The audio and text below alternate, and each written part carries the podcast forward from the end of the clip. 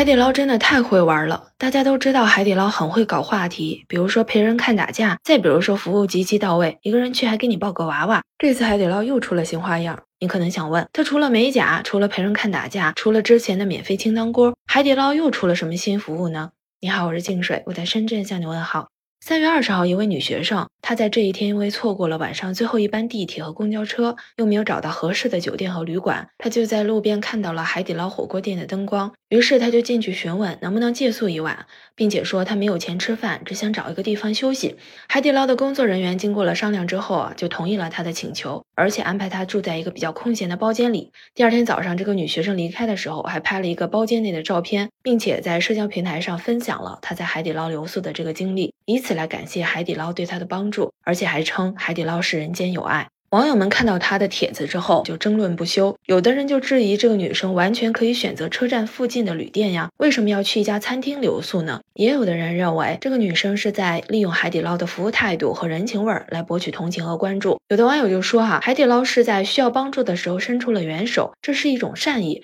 不应该被人消耗。但细心的网友会发现，有一些社交平台上还有很多其他的网友也曾分享过在海底捞过夜的经历。甚至有的媒体还专门就这个现象实地走访了一家北京区域的海底捞门店。当时在同一个商场内，其他的餐馆已经闭店歇业了，只有海底捞还在排号。而且在这些等位的顾客当中，大多数是年轻人，其中还有不少拉着行李箱。有的顾客已经用餐完毕，但是没有丝毫离开的意思。他们有的就坐在一起聊天，有的直接趴在桌子上休息，有的甚至还直接问服务员能不能在长沙发上睡一会儿。这个时候，店内的服务员呢会将这些顾客带到光线比较暗的区域。同一个时间啊，有的人在灯光下用餐，有的人呢在昏暗的光线下留宿。这些留宿的人当中，他们绝大部分是来北京旅游的年轻人，有的是穷游，有的有充足的预算，但旅行计划却非常紧凑。时间大多数是两天左右，两天的时间去北京十几个景点，这种短时间密集打卡的行程，最近在年轻人群体当中很流行。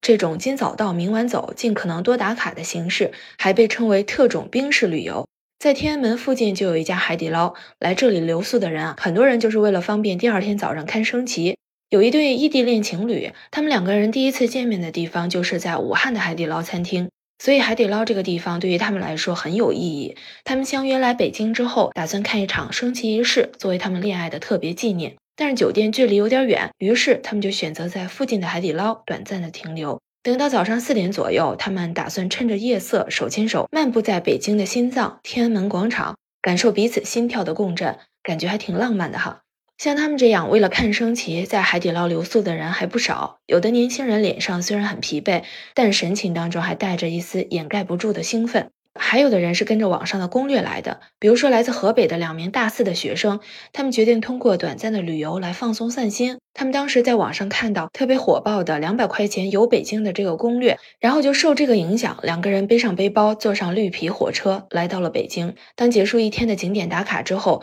他们就跟着网上的攻略来到了深夜海底捞，成功的在这里找到了床铺。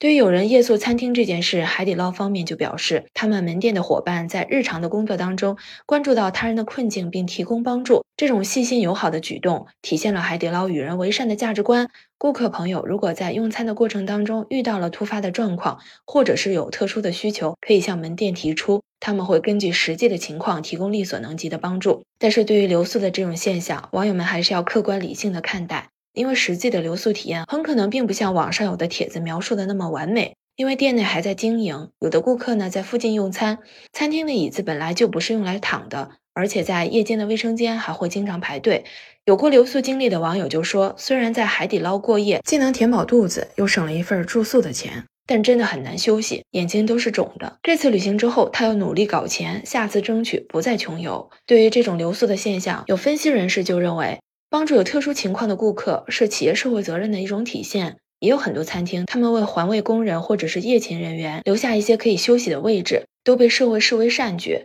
但这种帮助一旦被常态化或者是娱乐化，则可能会带来一些新的社会问题。比如说，本来就不具备住宿条件的餐厅留客夜宿，如果夜宿的人在此期间出现了一些人身或者是财产的损失，由谁来负责呢？餐厅大多是开放的空间，并没有过多的人来照顾夜宿的人。如果有不法分子利用这种空间进行一些不法的活动，那这样不仅带来了安全隐患，也可能影响餐厅的正常经营。分析人士还表示，商家对于有困难的人开方便之门固然值得表扬，但是也不能对顾客提出的所有要求全盘满足，需要对一些过度的要求说不。很多网友也对这个问题发表观点，有的人就说，如果有的人真正需要帮助是可以理解的，但有的人是因为发现了流量密码，开始跟风去尝试留宿的，这种在网上晒就是为了博眼球，大多并没有感谢餐厅在极困难的时候给予帮助的意思，反倒处处体现了一种洋洋得意。如果把这种帮助变成一种薅羊毛，那么就只能让一些原本服务很人性化的企业变得越来越冷漠。因为有免费清汤锅和自带食材的前车之鉴，薅羊毛的人太多。再这样下去，只能逼着海底捞减少各种给顾客的福利。那对于很多年轻人在海底捞夜宿这种现象，你有什么样的看法？也欢迎您在评论区留言，也欢迎您订阅、关注、点赞我的专辑。谢谢您的收听，我们下次见喽，拜拜。